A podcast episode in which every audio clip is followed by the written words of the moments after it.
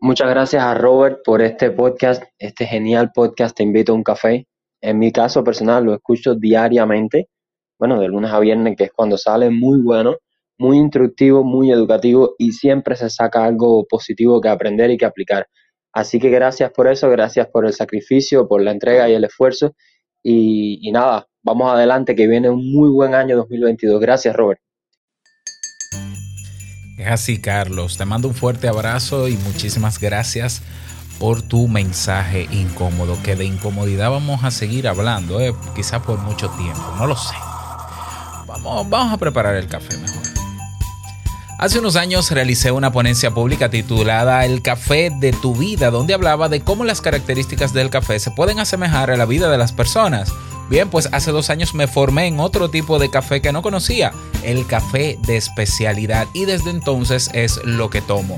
Pero no solo eso, si todavía cabe la posibilidad de hacer analogías entre el café y la vida, que sea sobre el café de especialidad. Hoy te cuento. Si lo sueñas,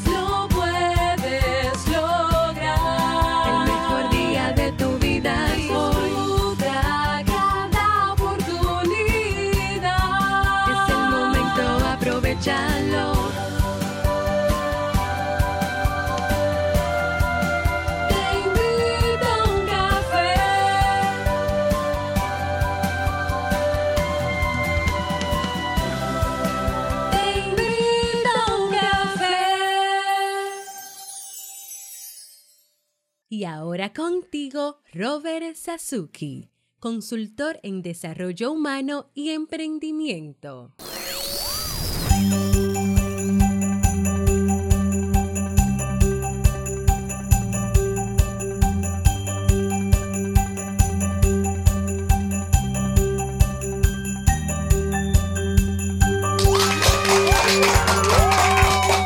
Hola, ¿qué tal? Con esa energía positiva, esos aplausos y aquí tu bebida favorita. Espero que la disfrutes conmigo. Damos inicio a este episodio número 1366 del programa Te invito un café. Yo soy Robert Sasuki y estaré compartiendo contigo este rato, ayudándote y motivándote para que puedas tener un día recargado positivamente y con buen ánimo. ¿Esto qué es? Esto es un podcast y la ventaja es que lo puedes escuchar en el momento que quieras, no importa lo que estés haciendo, eh, cuantas veces quieras, solo tienes que suscribirte o seguirnos completamente gratis en tu plataforma favorita para que no te pierdas de cada nuevo episodio porque de lunes a viernes grabamos y publicamos desde Santo Domingo, República Dominicana y para todo el mundo. Y hoy he preparado un tema para iniciar esta segunda semana de diciembre que tengo muchas ganas de compartir contigo y que espero sobre todo que te sea que te sea de utilidad y de reflexión. Claro que sí.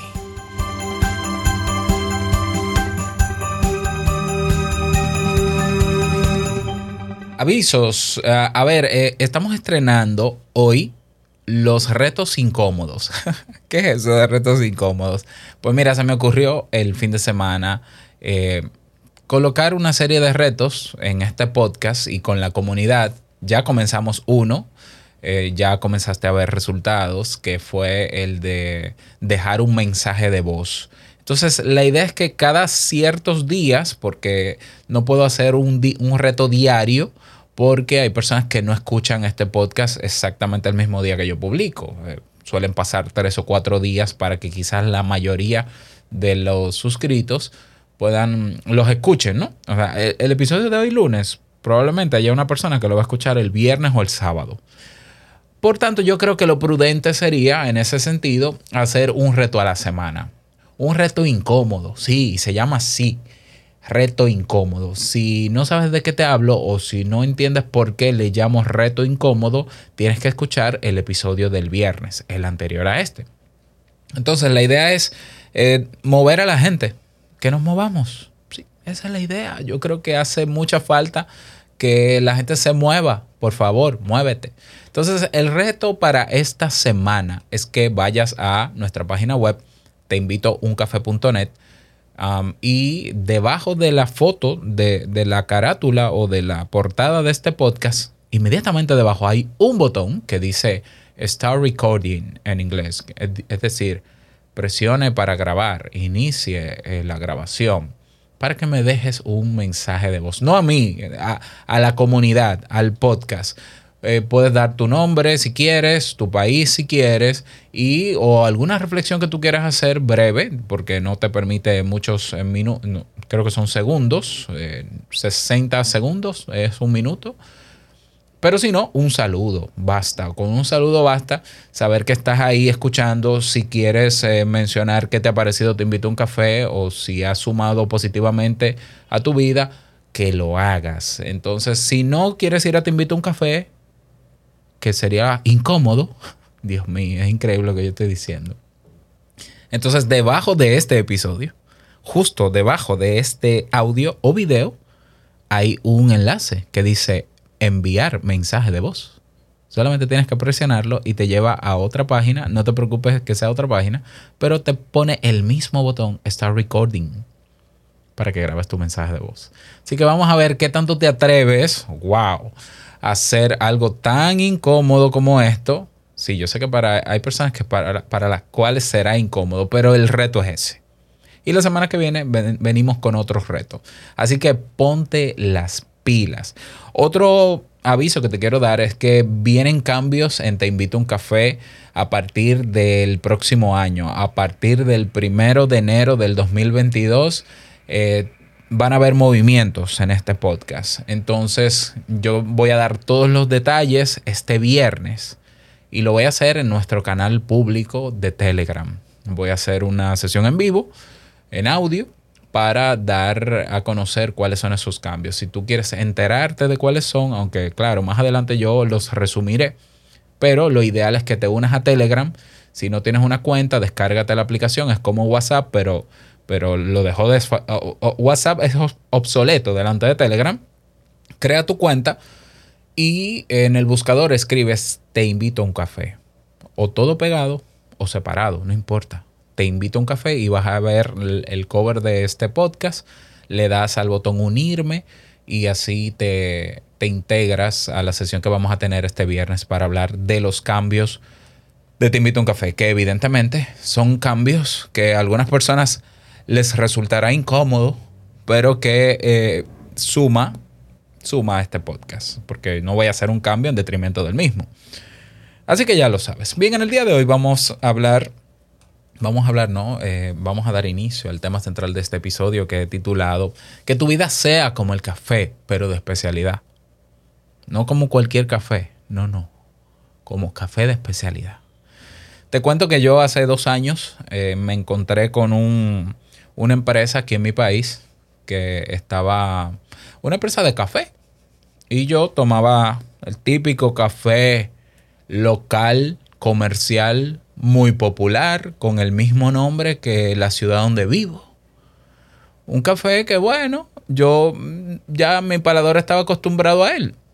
Tan sencillo como eso. O sea, no podía decir que era el mejor ni el peor. Ah, me gustaban otros también, pero era el que había. Entonces conozco Café Maguana, una empresa que, que dirige un solo, que comenzó siendo un solo preneur el que la dirigió. Eh, que el equipo de trabajo es pequeño también.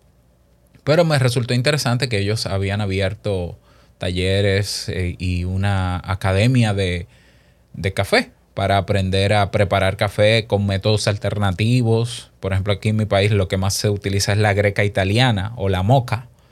Ah, No sé cómo se llamará en tu país. La típica greca esta de, de metal, eh, de, una aleación de metal especial que tú enroscas y pones en la estufa. Eso, eso era lo único. Bueno, aquí yo conocía también la media. La- imagínate una media, un calcetín, que no era un calcetín, no es un calcetín, pero se parece, se hace con una tela bastante fina. Y en los campos de mi país, así era como se preparaba café. Todavía se prepara café así. Y es un método incluso hoy exótico. ¿Ya? Y entonces, bueno. Pero eh, en mi casa yo me crié con la greca italiana, la moca. Entonces eh, hice un primer curso con la escuela de café, eh, de Café Maguana. Hice un primer curso de métodos alternativos de café. Ahí descubrí que existen muchísimos otros métodos de extracción de café. Me interesó porque así, eh, no solamente por eso, sino también porque descubrí que hay un café que es diferente al café comercial y es el café de especialidad. Nunca me imaginé que en un café yo podía degustar notas frutales, notas eh, de nueces, sabores achocolatados, eh, eh, olor, aroma a tabaco. O sea, nunca me lo imaginé porque para mí el café siempre ha olido de la misma manera, o el, el comercial siempre huele de la misma manera, como la empresa quiere que huela, y siempre sabe de la misma manera. ¿Ya? Entonces para mí se abrió un nuevo mundo. Yo culpo a Jairon Francisco, evidentemente, un saludo para él, que es el creador de Café Maguana, que es el, el- el- todo. Eh, se formó en, creo que fue en Alemania, no recuerdo hoy. Chevening, con la beca esta Chevening, se formó en Tueste, eh, de café de especialidad. Y con Jairon yo aprendí eh, muchas cosas sobre el café de especialidad. A partir de ese día, yo no he parado de comprar café de especialidad. Es el que tomo todos los días. Y Jamie también, evidentemente. Entonces luego hice un curso de cata. Cata de café de especialidad, que es otro mundo. Si ya yo que ya yo si ya yo había visto eh, todo esto nuevo y me pareció eh, maravilloso, pues la cata es otra cosa. Ti- Tiene mucho que ver porque al final es usar el café de especialidad que se tuesta para percibir sabores que nunca me imaginé que podía tener un café. El, el café de especialidad se enmarca dentro de lo que se llama la tercera, tercera ola del café, que es un movimiento mundial de personas que se han especializado en tueste de café y en saber seleccionar los mejores granos posibles, de características que te voy a mencionar a continuación para hacer la analogía del tema, para llevar a nosotros un café completamente único y con una cantidad de características que el café comercial no te brinda. Eso hace evidentemente que sea un café, mm, al ser selecto, es un poco más caro, pero vale cada uno, cada peso lo vale, lo vale. Entonces yo me enamoré de ese café, tengo que decirlo, del café Maguana y de, sobre todo yo soy fan de dos orígenes porque Café Maguana tiene creo que 12 orígenes o más. A ver, 3, 6, 9, 12, 15, 18, 21 orígenes de café. Es decir, el café que, que yo tomo de especialidad de Café Maguana es 100% local, número uno eh, es decir, producido a nivel local y eh, tiene diferentes denominaciones dependiendo de la provincia donde se cultiva ese café y tiene diferentes sabores eh, ¿no? y notas y es una maravilla. Es una maravilla. No, me voy a- poner a dar clase de eso porque para eso está él. Y bueno, Jairon, si te animas a hacer un curso en línea y, y hay personas en Te Invito a un Café que quieran aprender sobre café de especialidad, pues si ustedes, que me, si tú que me escuchas te interesa, yo puedo hablar con Jairon para que les prepare un taller eh, vía videoconferencia sobre esto para los que viven en otros países. Si eres dominicano, deberías ya apuntarte en la escuela del café y hacer sus cursos. Entonces, con el café de especialidad, al abrirse un nuevo mundo, eh, me di cuenta de que hay una cantidad de fases, pasos, características, elementos, recursos que se utilizan para que llegue el café a mi casa y para que llegue a mi boca. Y me pareció interesante hacer la analogía de todo lo que tiene que ver con el tratamiento de este tipo de café con la vida del ser humano. Porque sí, hace unos años atrás, creo que fue en el 2018, son cuatro, cuatro años atrás, eh, yo preparé una, una exposición que hice en una cafetería local de mi país, hablando de las cualidades del café en términos generales eh, y de cómo esas cualidades se podíamos hacer una analogía con, con nuestra vida. Y le llamé el café de tu vida. Está disponible. el- esa ponencia está disponible en Tree Speak, por ejemplo, que la subí hace, hace un tiempo. Entonces la puedes ver ahí. Es más, te dejo el enlace para que vayas a verlo. Entonces, hoy yo quiero hacer una analogía no sobre las cualidades del café, sino con todo lo que tiene que ver con su proceso y cómo eso pudiera asemejarse a la vida del ser humano. No lo sé, pero vamos a verlo. Características que tienen que ver con, con este mundo del café de especialidad.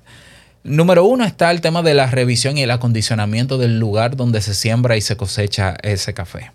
O sea, es importante, se toma en cuenta muchísimas variables, la altura del lugar, la temperatura que en el lugar, el tipo de suelo, la humedad, eh, el tipo de, de cómo se siembra, ¿eh? Eh, muchísimos otros elementos. Es importante eh, que el café de especialidad pues esté en un lugar adecuado. Esas son características generales que no, no, no nos sirven en este momento para la analogía. Otro elemento que tienes que saber es que para tener café de especialidad hay que entrenar a los caficultores en los diferentes métodos de procesamiento y de curado. ¿Mm? O sea, tenemos eh, el tema del procesamiento y curado, tiene que ver el, el proceso que va después de extraer cada, cada fruto del árbol del café o de la mata, sí, del árbol del café, de la planta de café y el tratamiento que se le da para que se conviertan en granos. El grano está dentro, pero está eh, por encima del grano está el mucílago, que es una, una sustancia, eh, digamos, eh, gomosa o, o- o- ¿cómo decirlo, no? Eh, bueno, y luego está la capa protectora, que es roja, que, que es de diferentes colores, no solamente roja. Entonces los caficultores tienen que saber el método en que se va a procesar ese fruto para que ese grano sea de calidad, para los fines que se buscan. Hasta ahí no va la analogía todavía. Entonces hay diferentes métodos de, de procesamiento. Está el lavado, el procesamiento lavado, está el mieludo, eh, no me acuerdo el otro, hay, hay otros híbridos, hay uno que es incluso con eh, una especie de fermentación, no me acuerdo cómo se llama, lo tengo en la mente. Bueno, hay diferentes métodos y para lograr eh, granos de calidad hay que entrenar a los caficultores en el procesamiento y curación de esos granos de café. El café de especialidad tiene muchas diferencias con el café comercial. Eh, mientras el café comercial lo que intenta es tener la mayor cantidad de granos posible porque hay que, hay que suplir una demanda enorme. Eh, poco importa en el café comercial que se mezclen granos de muy buena calidad en su procesamiento, en su curado, y granos con no tan buena calidad, con calidad media o calidad baja.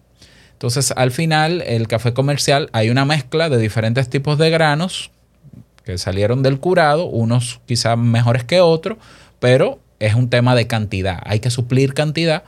Incluso, por ejemplo, en mi país, el 70%, para quienes no lo sabían, del café comercial que se, que se termina de procesar aquí en el país viene de Etiopía o viene de otros países latinoamericanos no es 100% local. Y no puede serlo porque no tenemos esa capacidad de producción en el país. Entonces hay que importar café. En el caso del café de especialidad, se hace una selección de los mejores granos. Los mejores granos de café en las mejores condiciones son los que entran a toda la otra fase de producción, etc. ¿Mm? Y ahí sí pudiéramos comenzar la analogía. Fíjate que en lo comercial, poco importa la calidad, no es que no importe, pero menos importa la calidad, se le da más prioridad a la cantidad versus a la calidad. En el, en el plano de especialidad, en el café de especialidad, se da más importancia a la calidad versus la cantidad. Ya, es cierto que el café de especialidad no tiene ventas masivas, es cierto, pero tiene muy alta calidad y muchos mejores beneficios por ser un café de especialidad. Por ejemplo, beneficios no solamente para el consumidor, sino también beneficios para el productor, pero también beneficios para quien procesa ese café, para el tostador en este caso. Cantidad versus calidad. ¿Qué prefieres tú en, términos de tu vida? ¿Cantidad o calidad? O las dos casas. Bueno, en el caso del café de especialidad es difícil que el café de especialidad entre dentro de un, eh, dentro de un flujo de trabajo como el café comercial, porque entonces eh, el, el trato que se le daría a los granos sería como el comercial y entonces al final terminamos dándole, se termina dándole más prioridad a la cantidad de café que se produce versus la calidad.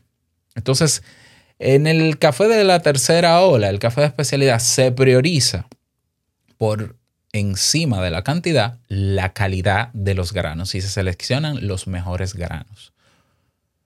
En el café de especialidad hay valor por valor. Fíjate qué curioso. Así lo pensaba y yo decía, wow, aquí hay valor por valor. Sí, el valor por valor es esa filosofía que todos deberíamos adoptar ¿eh? de que gano yo y ganas tú. Que si tú me das algo, yo te devuelvo ese algo. Y mientras en, el- en las industrias comerciales de café y en las empresas comerciales de café hay, y no lo digo yo, está documentado, hay mucha explotación humana. ¿Por qué? Porque se necesita responder a demandas mundiales o de muchos países y hay personas en, en países muy pobres produciendo café que hace millonarios a esas empresas mientras ellos se les paga, se les paga migajas. Y repito, eso no lo estoy diciendo yo, búscalo. O sea, lo estoy diciendo yo, pero perdón, en base a, fuentes. Es más, voy a buscar la fuente y te la dejo. No, no hay ningún problema. Pero haz, el ejercicio incómodo tú. Ya. Aunque no sea un reto. En el caso del café de especialidad, se le paga de manera justa al caficultor. Por eso es más caro. Sí, porque ese precio que yo pago por 8 onzas de café, por un empaque de café, hay un porcentaje de eso para el tostador, hay un porcentaje de eso para quien lo transportó, que a veces lo hace el tostador, pero a veces no. Pero hay un porcentaje justo para quien produjo ese café y es el mejor incentivo para el caficultor para seguir apostando por un café de muy alta calidad, para que se preocupe mejor en la producción de ese café. Incentivo por todos los lados. Para mí es más caro, pero es mi mejor incentivo es beber un café con las características que tiene el café de especialidad. Tiene un precio, como todo en la vida, pero aquí ganamos todos. Y eso ayuda a que sea sostenible en el tiempo y eso ayuda a que todos ganemos. Eso se llama valor por, por valor. Eh, mientras que en el café comercial, nosotros, yo que tomaba café comercial, eh, eh, lo normal es ir al supermercado y tomar la funda de café, ¿no? Y tirarla ahí en el, en el carrito de compra y listo. Bueno, y no me importa qué tanto sabes tú de, de cu- cuál es el trato que se le da a los productores de ese café. Quizás ni lo sabes ni te interesa. Bueno, aquí no solamente yo lo sé, porque de algo, si hay algo de lo que se preocupan los productores y lo- los tostadores de café de especialidad, eh, es en que el proceso, todo el proceso sea transparente. Yo sé a quién se le compra el café. Yo conozco la historia de las familias que están detrás produciendo ese café. Y yo sé que lo que yo pago por ese café, una parte de eso va a ellos. Y yo estoy ayudando con la compra de ese café a mejorar vidas, valor por valor. A ver, ¿qué más? Eh, vamos a hablar de otro, otra fase dentro del proceso de producción de café que es el tueste. El tueste, eh, hay diferentes tipos de tueste. Para, para simplificártelo, está el tueste claro, que generalmente extrae del café una, una acidez pronunciada, eh, deja en la taza, deja una taza limpia cuando se extrae y digamos que es el tueste donde quizás más se pueden percibir eh, los sabores que son parte del origen de ese café. Luego está el tueste medio, que tiene un balance equilibrado entre acidez, dulzor y aroma. Hay un tueste medio oscuro, cuya acidez es más baja. Tiene quizás, puede tener un poquito más notas a chocolate, mayor textura, eh, pero también puede tener una tendencia hacia lo amargo. Y está el tueste oscuro, que tiene poca acidez, es más amargo, notas a chocolate oscuro y mucha textura. Esas son maneras de tostar el café. El café comercial solamente tiene un tueste, tueste oscuro. ¿Por qué un tueste oscuro? Bueno, el tueste oscuro asegura que el sabor del café sea uno siempre el mismo y ayuda a tapar defectos. Ya te mencioné, eh, no pueden ser todos los granos de alta calidad porque primero saldría más caro, segundo, segundo tomaría más tiempo sacar los mejores granos y lo que se necesita es cantidad en el plano comercial, entonces métele ahí café, olvídate. Incluso hay, hay mitos no, no confirmados, ¿no? Hay mitos por ahí que dicen que en mi país, ¿no? Que el café local se mezcla con otros granos para hacerlo rendir. Yo no puedo confirmar eso, eso simplemente es un rumor, pero tampoco lo dudo, ¿no? En términos industriales, quién sabe lo que uno a veces no sabe lo que come. Pero bueno, tampoco lo confirmo. El tueste oscuro ayuda a tapar defectos. Ayuda entonces a tener un sabor homogéneo siempre y el café comercial que tú te tomas siempre, siempre te sabrá igual. Yo he llegado a pensar que hay café, cafés comerciales que lo tiñen porque queda tan oscuro, tan oscuro, que incluso cuando tú lo extraes en la greca italiana, te deja la greca negra, oscura. O sea, y tú dices, ¿pero qué, pero qué es esto? Eso no pasa con el café de especialidad. Entonces, en el caso del café de especialidad, generalmente se utiliza el tueste medio, o el medio claro, o el medio oscuro, pero no el 100% oscuro. ¿Por qué? Porque lo que busca el café de especialidad es, en vez de tapar defectos, potenciar bondades. Y nosotros, los seres humanos, y tú, porque estamos hablando de ti y de mí, ¿qué prefieres? ¿Prefieres lo, lo comercial tapar defectos o prefieres potenciar bondades? ¿Qué beneficios le ves a tapar defectos versus potenciar bondades? Interesante, ¿no? Esta, esta analogía en este caso. Otro elemento más dentro del proceso del, que, que recorre ¿no? el café de especialidad es la trazabilidad. La trazabilidad es tener un registro de todo el proceso, del proceso completo del café, desde cuándo se sembró, cuándo se cosechó, cuándo, cómo, dónde se, se procesó o se curó, cuándo se tostó, con qué, con a qué nivel de temperatura se tostó, qué tipo de tueste salió, cuánto fue el lote, cuánto es el peso incluso del empaque, cómo es la molienda y cómo es la calidad de ese grano del café. Todo eso queda registrado por el tostador generalmente. Entonces yo puedo hablar con Jairon y decirle, Jairon, el último lote que tú me enviaste del origen de Neiva, yo lo noté con un tueste medio, un tueste medio oscuro. ¿Tú me puedes eh, confirmar que es así porque lo noté en el sabor? ¿O, o fue que tú decidiste hacer un tueste medio oscuro porque antes era un tueste medio y ahora yo lo noto un poquito más con estas notas? Y Jairo me puede enviar un Excel dándome los detalles de extracción, eh, perdón, de tueste.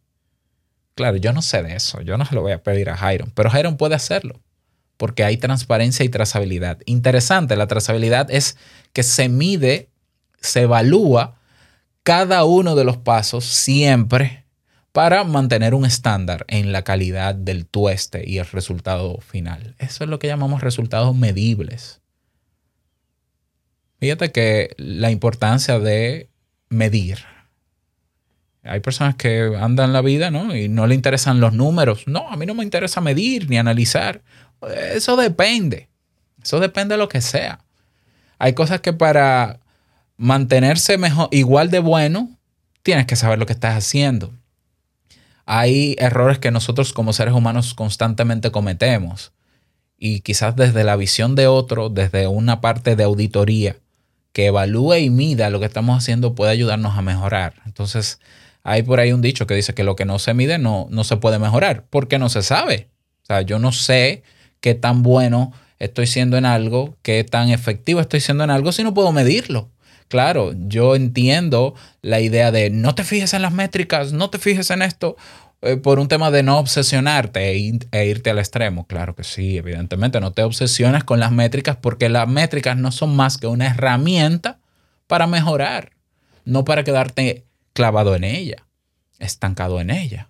Así, ay, me fue mal, ay, latigazos. No, o sea, eh, esto no me está saliendo como es, me he dado cuenta, lo he evaluado y lo he medido, o otra persona me ha ayudado a medirlo, trazabilidad, déjame ver cómo puedo mejorarlo. Entonces la trazabilidad es parte del proceso y también puede servir parte como analogía para nuestra vida. ¿Qué piensas tú? Otro elemento que tiene mucha importancia en el proceso de, del café de especialidad es el empaque. Un empaque correctamente diseñado. Sea, un empaque que, por ejemplo, el empaque del café de especialidad es un empaque, un empaque que tiene en, en- en el mismo, ¿no? Una válvula de, que ayuda a liberar, creo que es dióxido de carbono, que expulsa el café luego de ser empacado durante cierto tiempo. Y es importante que libere ese dióxido de carbono para que mantenga su frescura y no la pierda. Y el café comercial, ¿tú has visto eso? café comercial, incluso hay personas que lo meten en la nevera. Y, incluso hay indicaciones que se dan en algunos empaques de café comercial que te dicen, métalo en la nevera, refrigérelo. Y tú te quedas, ¿cómo es posible? ¿Por qué hay que refrigerarlo? ¿Qué pasó aquí? ¿Qué es lo que yo estoy tomando? ¿Es café o qué? ¿Eh? O sea, ¿por qué hay que refrigerar el café? Entonces, el- el- hay un empaque correctamente cuidado, correctamente diseñado, que se utiliza para que el café mantenga su frescura y toda la consistencia que lleva adentro, ¿no? Que lo notamos en la cata, que también es parte. Vamos a hablar de eso. Otro elemento que compone el café es la otra dentro de la fase, es la molienda o el molido. Y en el caso del café comercial, el molido suele ser uno. Se llama la molienda fina. ¿Por qué? Po- Quizás porque en esa región donde se procesa, esa molienda eh, la gente suele utilizarla con un solo método de extracción, que puede ser la greca italiana, la moca. Entonces, como todo el mundo usa eso, pues vamos a darle el café ya molido en, en una molienda fina para que lo haga. En el caso de- del café de especialidad, cada tipo de molienda, cada grosor con el que se muele cada grano, da un sabor, una, un aroma y una textura muy particular. Incluso el nivel de cafeína es diferente dependiendo el tipo de molienda, el grosor de la molienda. Entonces, eh, el saber sobre esto nos permite extraer el café por diferentes vías o métodos y logrando una serie de notas, de sabores y de aromas completamente diferentes, incluso siendo el mismo grano. Entonces, eh, tenemos, para mencionarte, ¿no? El- ahí está la molienda fina, está la extra fina, está la media, eh, ha- hay muchísimas, hay muchísimos tipos de molienda. Eh, los grosores generalmente se comparan con tamaños de monedas y cosas así, o con granos de sal. Y cada tipo de molienda sirve también para un método de, extracción diferente. Que el método de extracción es otra fase, evidentemente, dentro de todo lo que tiene que ver con el café. La extracción o la salida de ese café.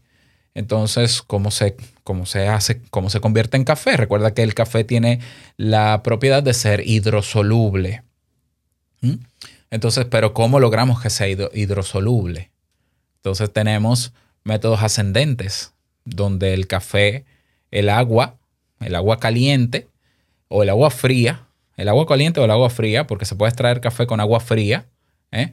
El descendente utiliza el principio de gravedad para que el agua vaya cayendo, cae sobre el café, pasa un tiempo y luego sale por una abertura pequeña para caer en la taza o en el, o en el envase donde se va a tomar o se va a servir. Es el método descendente o hay otros que le llaman el método por goteo. ¿Mm? Por ejemplo, el método por goteo permite, es un poquito diferente al descendente y permite extraer el café incluso en frío. Yo tengo un, un dispositivo de método de extracción por goteo para, para hacer café en frío, incluso con hielo, con hielo. Y el proceso tarda una, dos horas. Dos horas ahí, gota por gota, extrayendo café en frío. Y el sabor de ese café en frío es la gloria. Es la gloria. No necesita nada, no hay amargor. O sea, cuando digo nada, no necesita azúcar. No necesita nada. Listo para tomárselo. Está el método de inmersión, por ejemplo, la prensa francesa, que es muy popular en algunos países.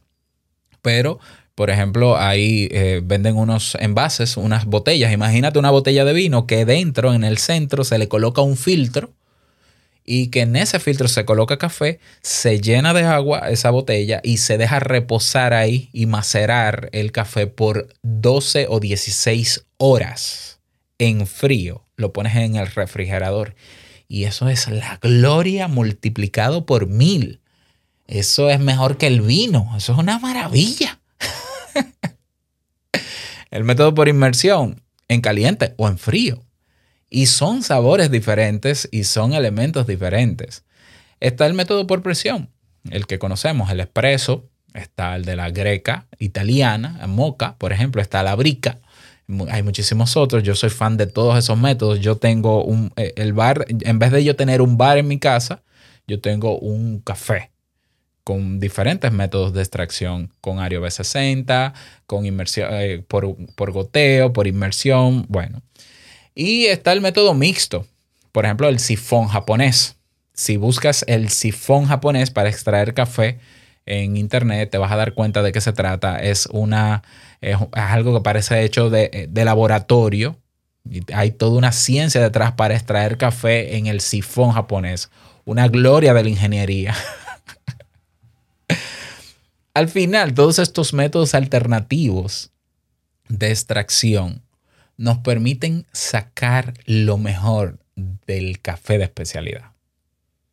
Un café que desde que se concibió hasta llegar a la taza, hay una cantidad de procesos que lo hacen ser maravilloso, sumamente y altamente disfrutable. Y luego está la cata. La cata ya es cuando tomárselo, ¿no? O sea, la cata también tiene características particulares. Hay maneras de tomar el café para que tú puedas percibir, dependiendo del espacio eh, dentro de la boca donde muevas ese café, vas a percibir diferentes notas y tonalidades del café. Pero otra parte de la cata es eh, el, el- el- el oler, ¿no? La- el, aroma. Entonces, eh, al final, el café de especialidad, con todo esto que te he mencionado, es una experiencia como la vida misma. Y haciendo la analogía, yo pregunto, yo, yo me pregunto, ¿qué mejor? ¿Vivir una vida como todo el mundo comercial? Donde importe más la cantidad que la calidad. Donde no importa el empaque. Ya, lo que, se lo que importa es que, que llegue y punto. Donde sepamos siempre nosotros a lo mismo, a otro. Donde nuestro, nuestro tueste en la vida sea oscuro para tapar bondades y no medio o claro para potenciar nuestras bondades, para tapar defectos, perdón, y potenciar nuestras bondades. Una vida trazable, tener una vida de resultados, pero que puedan ser de objetivos medibles, ¿ya? O sea, de, eh, objetivos smart, medibles y todo eso, pero que, que los resultados también se puedan medir, se puedan constatar. Queremos una vida que para otros sea de alto valor y que, y que por tanto los demás también sientan el compromiso de devolverte valor. Queremos una vida eh, que, que otras personas puedan degustar y nosotros también. Que la gente se sienta complacida de estar con nosotros. O comercial, sin tomar en cuenta todos estos criterios métele granos ahí de café a la vida, quémalos, porque así se tapan todos los defectos, nadie se da cuenta, mételo en un empaque, séllalo al vacío. Ya, olvídate de que pierda frescura, todo lo contrario, lo que queremos es que dure ahí meses, porque esa es otra, el café de especialidad, tú tienes un rango de tiempo para ser tomado. Y me voy más lejos, la extracción del café, luego que se extrae el café, hay un tiempo en el que tienes que tomártelo porque si no comienza a perder propiedades por el cambio de temperatura en el caso de la extracción del café en caliente. La vida de nosotros con relación a todo esto. Fíjate que si esto es con el café, ¿cómo pudiera ser nuestra vida? No estoy diciendo que vivamos como el café. Yo voy a ser como el café. No. Pero fíjate qué bonito. Fíjate cómo aquí hay personas, pocas personas en el mundo, que están haciendo algo completamente diferente a lo que todo el mundo hace que no están en un trending topic, que no son uno más del montón, que no que ponen por delante de la cantidad la calidad, que piensa en cada uno de los procesos, pero también en cada uno de los personajes que intervienen para que ese café llegue a nosotros ¿Cómo puede ser nuestra vida si lo pensamos así? ¿Cómo sería nuestra filosofía de vida pensando en todo eso? En que lo que yo haga, yo sé que puede afectar y afecta directa o indirectamente la vida de los demás. Y yo a veces, y entonces yo, ¿qué? ¿Me voy a preocupar solo por mí? En que simplemente yo, eh, yo quiero hacer algo por la gente, pero que todo sea que la gente me dé a mí. Que la gente me dé valor a mí, pero yo no le devuelvo a nadie porque, porque no. No. O sea, eh, eh, el café de especialidad, esta analogía que he hecho, puede servirnos para reflexionar al respecto. Y al final, claro, he hecho bastante promoción al café de especialidad, así que si te interesa conocer más, pues eh, déjame saber. Yo hago- les hago el enlace con Jairon, aunque puedes ir a la página web cafemaguana.com. Así de sencillo. Y puedes eh, escuchar, leer las historias de los orígenes y también inscribirte si quieres a la escuela del café. Eh, De hecho, tienen una aplicación móvil, ¿eh? El café llega a mi casa. Yo estoy feliz con Jairon, yo estoy feliz con mi café Maguana y yo estoy, yo le dije a Jairon, mira Jairon, yo tengo un medio que llega a muchas personas y yo no quiero que tú, que tú dejes de tostarme mi café. Entonces dime cómo te ayudo. A mí, a mí no me pagas nada, yo soy tu cliente y seré tu cliente. Porque yo quiero aportar a la causa. Esto es más que, para mí esto es más que comprar café. Es ayudar a mejorar la vida de muchas personas en mi país, que son los que cultivan ese café y lo cosechan.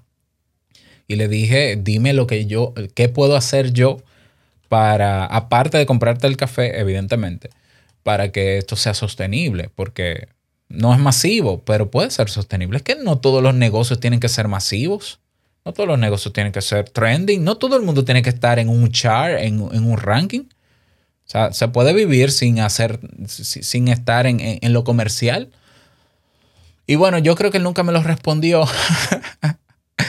pero él sabe que cuenta con mi apoyo. Así que espero que esta re- reflexión te sirva. Perdona que me haya tomado tanto tiempo, pero es que escribí todos, todos estos elementos. Te voy a dejar la escaleta debajo de este contenido para que lo revises si así lo necesitas y que te motives a seguir investigando sobre el café de especialidad. Pero sobre todo pensando en, fíjate, con tantos cuidados que, con tantos elementos y fases que componen la producción de este tipo de café, ¿Cómo pudiera ser esto aplicable a mi vida? Porque de todo podemos sacar una enseñanza, creo. No sé qué piensas tú. Me gustaría que me lo digas. Así que déjame tu comentario debajo de este video si me estás viendo en TreeSpeak o eh, debajo del audio si tienes el, el espacio para hacerlo. El mejor espacio eh, quizás es el canal de Telegram para debatir al respecto, pero tu comentario en el caso de TreeSpeak eh, puede ayudar muchísimo. Así que te dejo algunas opciones debajo de este video y debajo de este audio, de este audio para que puedas aprovecharlo. Y música, maestro, nada más. Desearte un feliz día. Que lo pases súper bien, que sea un día y una semana súper productiva. Y no quiero finalizar este episodio sin antes recordarte que el mejor día de tu vida es hoy y el mejor momento para comenzar a vivir tu vida como el café de especialidad. es ahora. Nos escuchamos mañana en un nuevo episodio. Chao.